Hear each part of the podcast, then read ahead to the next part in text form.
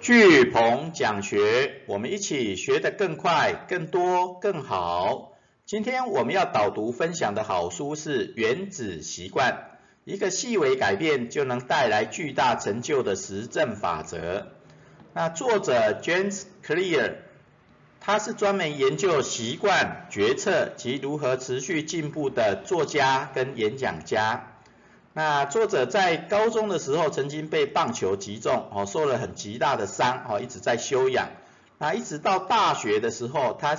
运用一些微小的习惯，哦，去开始做刻意练习，做重训，然后最后成了他们学校的最佳运动员，然后也得到了学习成就的总统奖，OK，哦，然后他最厉害的地方就是猜出这一本书。啊，那他从二零一二年的时候就开始在他的网站网络上写一些跟习惯有关系的文章。好，他固定每个一礼拜一、礼拜四来写，然后经过了两年以后，哦，他的订阅的人数就超过了十万人。那三年以后超过了二十万人，然后从第四年开始他就。开始发表到什么时代杂志啦、富比士杂志啦、创业家的杂志，好，就看的人就越来越多，哈，超过八百万人看。所以他在第五年的时候就成立了、创立了一个叫做习惯学院，好，开始透过一系列的课程去帮助个人跟组织去养成好习惯。然后到了第六年的时候，他就出了这一本书。然后就成为畅销书，啊，到现在已经畅销到五百万本了，OK，所以他这这一本《原子习惯》哦，算是超级的畅销书，哦，很多人都看过，然后网络上也很多的说书，啊，所以大家可以看。那接下来我们一样会用一页九公流的方式来为大家导读这一本好书。那《原子习惯》最主要是在讲一一点小改变，一个好习惯。将会产生复利效应，如滚雪球般为你带来丰硕的成果。OK，好，所以原子习惯最主要是一种习惯的复利效应。那接下来我们就会讲原子习惯它背后的基本的原理是什么，然后它有四个最重要的法则，好，包含提示、渴望、回应跟奖赏，哦，这四个法则非常重要。然后最后这一本书也提到如何进阶的从 A 到 A Plus，OK。然后最后我们会有一个结语跟大家分享如何透过一百天的力量来养成好习惯。好，首先我们先从前言。好，前言原子习惯它讲的就是说一点小改变或一个好习惯，啊将会产生复利效应，如滚雪球般的为你带来丰硕的人生成果，OK。哦，所以一个小习惯，每天做一点，每天做一点，真的会不一样。哦，就像我们在网络上应该有看到一个公式，啊，叫做一点零一，然后三百持续做了三百六十五天以后，哦，你的成就或成果会有三十七点八倍的成长，OK，啊，但是你如果不努力，好，或是别人都在努力，那你没有进步的话，好，其实就是类似零点九九的概念。那你持续了一整年三百六十五天以后，那你的成就跟能力哦就会弱化到零点零三，哦几乎没有的样子，OK，好，所以原子习惯的复利效应，哦就像这一本书讲的，哦一点零一的力量，对不对？你每天都只做一点点，那做了一整年以后，它真的会成长到三十七点八倍那么大，OK。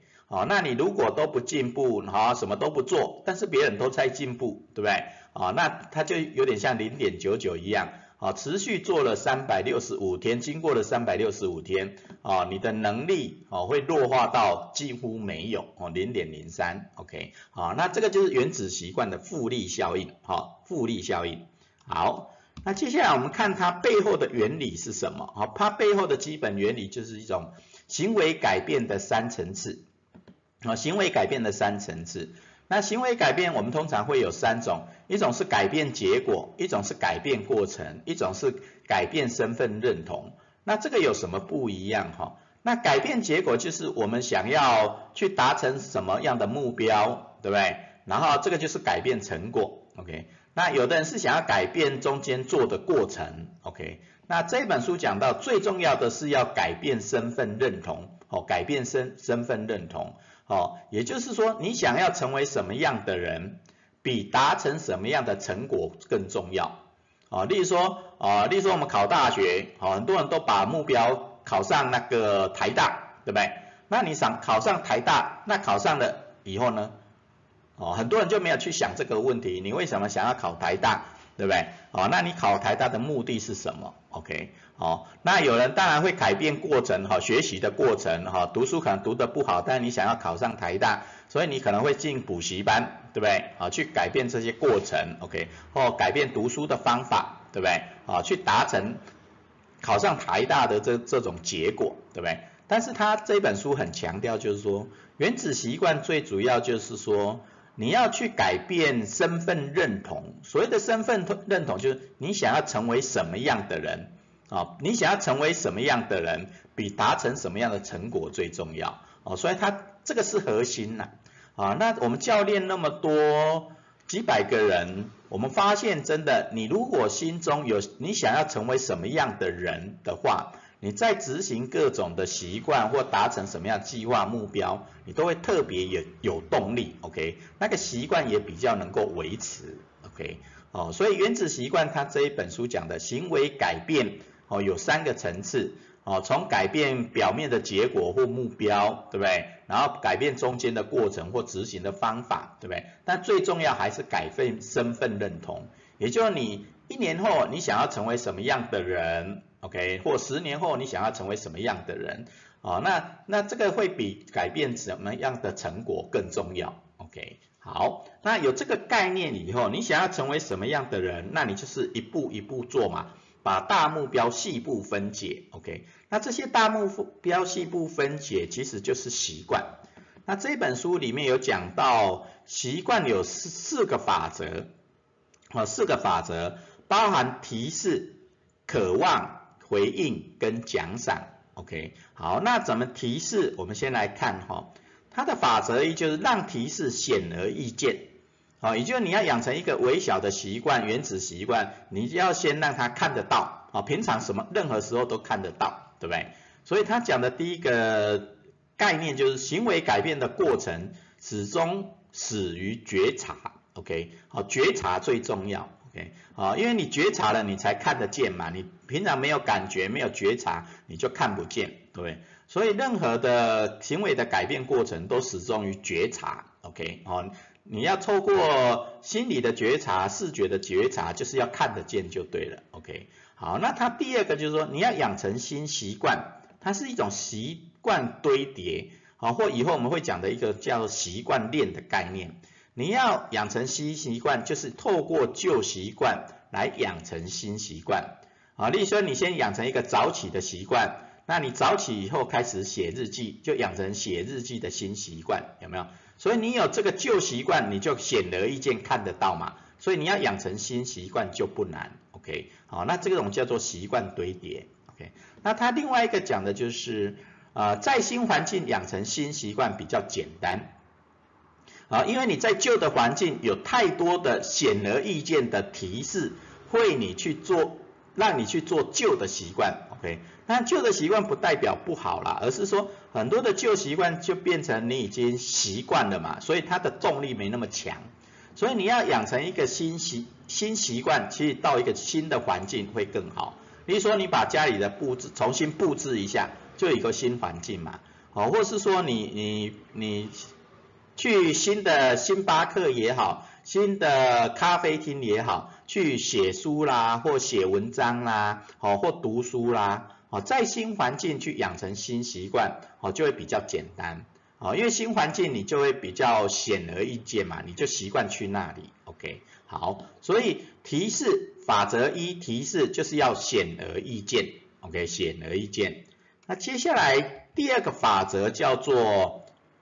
渴望。哦，渴望，哦，也就是你期望达到什么样的目标，对，好，然后你渴望去做些什么，OK，哦，那它的这里的重点就是让习惯有吸引力，OK，哦，这种渴望是一种吸引力，OK，所以你你养成的新习惯要有吸引力，那这个习惯就是说，它第一个讲的就是说，习惯是多巴胺驱动的回馈网路。好，我们以前有看过大脑的一些知识，讲的多巴胺，多巴胺就会让你产生动力，对不对？所以你的期望越高，强度越强，你的多巴胺驱动就更强，OK？好，所以也就是例如说，你渴望去出国旅行呐，或者你渴望去吃大餐呐，你大脑的多巴胺就会被激发出来，OK？好，所以所以你的期望越高，多巴胺的驱动就越大，那这个回馈网络就越大，哦，就会很有吸引力，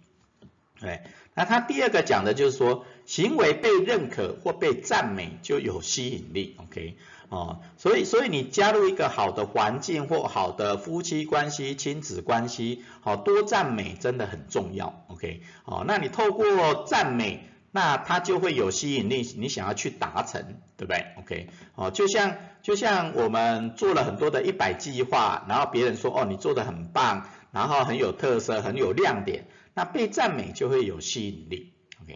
那第三个就是说，有正面感受就会产生连结，也会有吸引力。OK，那正面感受就像我们刚刚讲的，好，你想出国旅行，好，或者说我们想要去火车海客松坐火车环岛，OK，那你就会有一种正面的感受，或吃美食你也会有正面的感受。所以在做计划前或做计划达成以后的目标，好，都可以设定一些渴望的事情或渴望的。行动计划哦或目标，那你就会有正面感受啊，所以正面感受就会产生连结，就会有吸引力。OK，好，所以渴望最重要是让习惯有吸引力。好，那它第三个法则回应，第三个法则回应就是你这回应要让行动轻而易举，好，轻而易举，啊，也就是它让它容易做得到，对不对？哦，容易做得到才会持续啊，不容易做得到，他做个几次都做不到，那他当然就不做了。啊，所以你你的回应的行动要让行动轻而易举，所以这一本书里面有讲到两个原则，一个叫两分钟原则，好，两分钟原则，也就是你当你把大目标细部分解成微习惯、原子习惯的时候，它最好就是两分钟能够做得到的，啊，然后两分钟马上可以去做的，啊，例如说，呃，你想要跑马拉松，对，跑马拉松很大的目标嘛，哈。要有四十几公里，哈，你要在六个小时内完成。那你如果把这个目标设定了以后，你要怎么让它轻而易举？例如说，很简单，你就穿上跑鞋走出门，两分钟就做得到嘛，对不对？啊，然后你就习惯，例如说你要怎么跑，反正出发就对了，行动就对了，啊，在把大目标细部分解成两分钟的启动。哦，那你就会去做啊，做了就会带来行动，就会带来更多的行动，对不对？啊，这是两分钟原则。那第二个是最小努力原则，啊，最小努力原则，啊，那最小努力原则跟两分钟原则的概念是相通的，哦，互相影响的，哦，就是就是我们刚刚讲的，哦，你你把为习惯这个习惯细部分解到最小的时候，它可以每天做一点，每天做一点。然后最后累积出来就会有一个好成果，对不对？好，不管是说我们每天读一本书啦，每天写日记呀，对不对？这些都是最小努力原则嘛。那那最后累积起来就会有一个大成果。好，例如说你要出书，那你就每天写一页，每天写一页，那你每天写一页，两百多天，你一本书就写完了嘛，对不对？好，所以这就是最小努力原则，把大目标细部分解，好成。最小可以去行动的方式跟做法，OK，好，那第三个就是让习惯自动化，好，让习惯自动化，那这个就是回应让行动轻而易举，哦，里面一个蛮重要的，透过前面的两分钟原则、最小努力原则，你就会习惯做了嘛，那习惯做了，你就要让它更自动化，自动化。那书里面有讲，第一个就善用科技，例如说你用 A P P 去记录你每天走多少，然后你养成习惯的记录是多少，对不对？例如说每天要出门跑步五百那个两公里，对不对？那你就每天记录，每天记录，OK，那就会记录习惯啊。所以善用手机的 A P P 也可以，那你也可以透过表格的记录，哈，或形式力的记录。好，把你做做到了多少，把它记录起来，那就这个就会让习惯自动化，好，让习惯自动化。啊，所以所以法则三就是回应，那重点在于让行动轻而易举，哦，做得到的。好，那最后一个法则，法则四，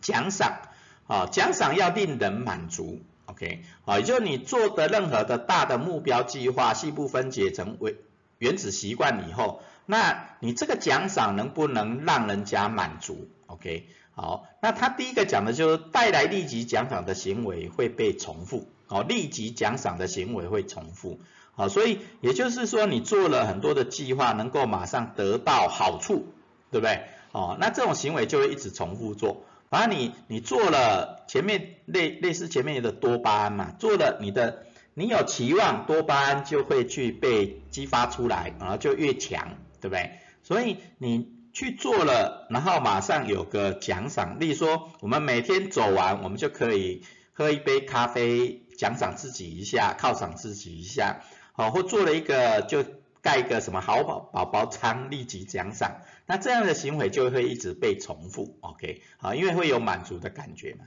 那第二个是视觉化记录，会让习惯让人满足，OK，好，视觉化记录看得到嘛，其实它也是跟前面一样，让提示显而易见，显而易见，视觉化记录就看得到，对不对？那看得到你就满足，哎，我又多做了一个，多做了一个。啊，做了二十一天养成习惯了，六十天呢，哦，有满足了，然后一百天达成了，哦，你的多巴胺就更启动，就回馈回路，对不对？然后第三个法则就是啊，第三个重点就是知道有人在看着，会是强大的动力，OK，啊，因为这也是一种奖赏嘛，有人在看着，然后有人给你激励，给你赞美，对不对？那你就会觉得哦很棒，然后很有动力，然后就会持续去做。对不对？所以知道有人在看着会是强大的动力啊，不管是身边的人呐，啊夫妻啦，哦，或是说孩子也在看呐，或是老师也在看呐，对不对？